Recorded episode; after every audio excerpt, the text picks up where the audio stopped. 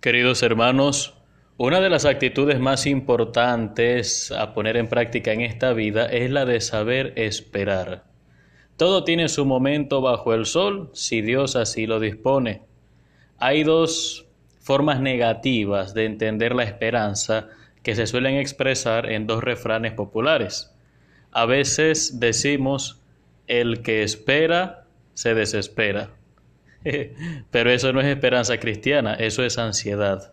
Y otro refrán que dice, la esperanza es lo último que se pierde. Ese refrán a menudo tiene un aire derrotista y parece admitir que al final la esperanza se termina perdiendo, es decir, que fue una esperanza vana, un fraude. Eso no es esperanza cristiana. Quien espera en el Señor nunca queda defraudado. La esperanza es signo de fe y nos anima a seguir adelante, como aquella mujer que todos los días se arreglaba y preparaba un plato adicional en la mesa, esperando que su esposo volviera de la guerra. En este jueves 27 de agosto el Señor nos dice en su palabra, Mateo 24 del 42 al 51, que Él va a volver, que Él vendrá a nuestro encuentro. En primer lugar nos dice que vendrá como un ladrón en la noche.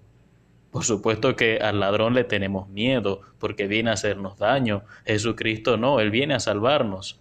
Pero la comparación es buena en tanto que nos ayuda a entender que su venida para nosotros será imprevista Ningún ladrón avisa la hora en la que va a llegar, de modo que no podemos saber cuándo el Señor nos visitará. Esa visita se puede entender como el momento en que lo conozcamos y nos convirtamos de corazón.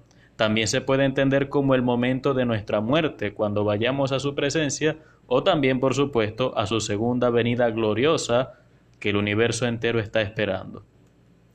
Pero quisiera colocar un ejemplo acerca de cómo esperar ese encuentro con el Señor. Pensemos en la vida de aquella niña africana, sudanesa, que cuando tenía nueve años fue secuestrada y vendida en el mercado de los esclavos.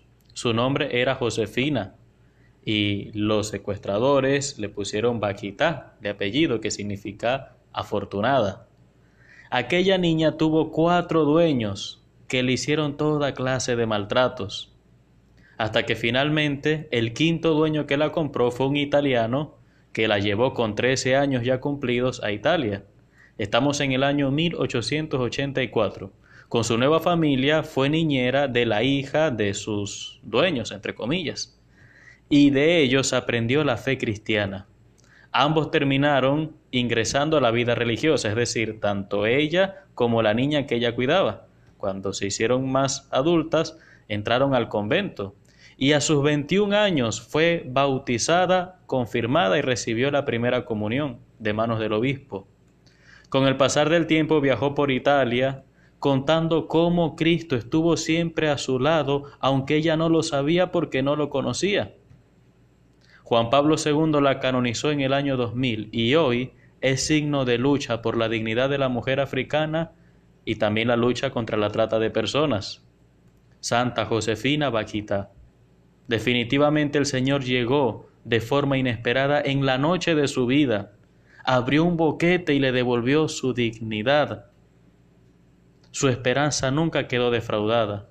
Una característica de la esperanza cristiana es que no abandona la oración. La persona que ora sabe esperar en el tiempo de Dios.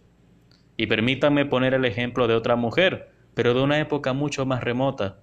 Su nombre es Mónica Nació en el año 332 y era una mujer cristiana que sufría por el adulterio de su esposo y la vida desordenada de su hijo.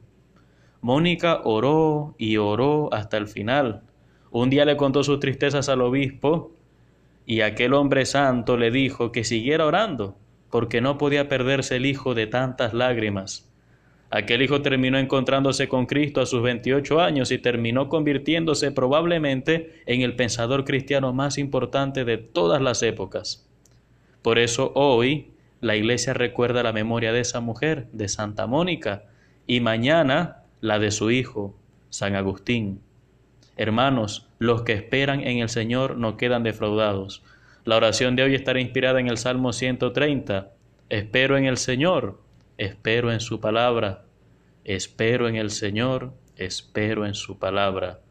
Que Dios te bendiga en el nombre del Padre y del Hijo y del Espíritu Santo. Soy el Padre Renzo Gotera desde la parroquia San Felipe Neri, Arquidiócesis de Maracaibo, Venezuela.